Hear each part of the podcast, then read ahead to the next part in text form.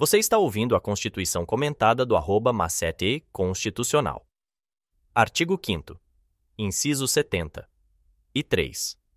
Qualquer cidadão é parte legítima para propor ação popular que vise a anular ato lesivo ao patrimônio público ou de entidade de que o Estado participe, à moralidade administrativa, ao meio ambiente e ao patrimônio histórico e cultural, ficando o autor, salvo comprovada má-fé, isento de custas judiciais e do ônus da sucumbência. Nota: Súmula 365 do ETF. A pessoa jurídica não tem legitimidade para propor ação popular. Jurisprudência do STF referente à ação popular e atos jurisdicionais.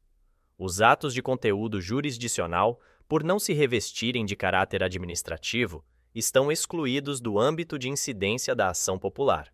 Isto porque estão sujeitos a um sistema específico de impugnação, seja por via recursal, seja mediante utilização de ação rescisória. Jurisprudência do STF referente ao ônus de sucumbência. A não ser quando há comprovação de má-fé do autor da ação popular, ele não pode ser condenado pelos ônus das custas e da sucumbência. Artigo 5 Inciso 74 o Estado prestará assistência jurídica integral e gratuita àqueles que comprovarem insuficiência de recursos. Inciso 75. O Estado indenizará o condenado por erro judiciário, assim como o que ficar preso além do tempo fixado na sentença. Inciso 76. São gratuitos para os reconhecidamente pobres, na forma da lei. A linha A. O registro civil de nascimento. A linha B a certidão de óbito. Inciso 77. São gratuitas as ações de habeas corpus e habeas data, e na forma da lei, os atos necessários ao exercício da cidadania. Inciso 70 e 8, a todos, no âmbito judicial e administrativo, são assegurados a razoável duração do processo e os meios que garantam a celeridade de sua tramitação. Inciso 79.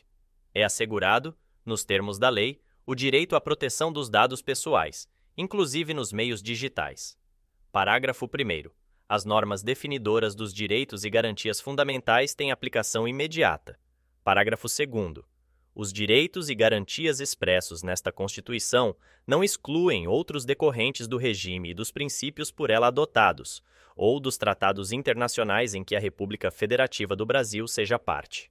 Nota: Jurisprudência do STF tratados internacionais ingressam em nosso ordenamento jurídico com força de lei ordinária, pois não se admite emenda constitucional realizada por ratificação de tratado. Artigo 5. Parágrafo 3. Os tratados e convenções internacionais sobre direitos humanos que forem aprovados, em cada Casa do Congresso Nacional, em dois turnos por três quintos dos votos dos respectivos membros, serão equivalentes às emendas constitucionais. Nota: Enquanto o parágrafo 2 se refere a tratados internacionais genéricos, o parágrafo 3 se refere a tratados de direitos humanos aprovados pelo mesmo rito das emendas constitucionais. Artigo 5. Parágrafo 4. O Brasil se submete à jurisdição de Tribunal Penal Internacional, a cuja criação tenha manifestado adesão.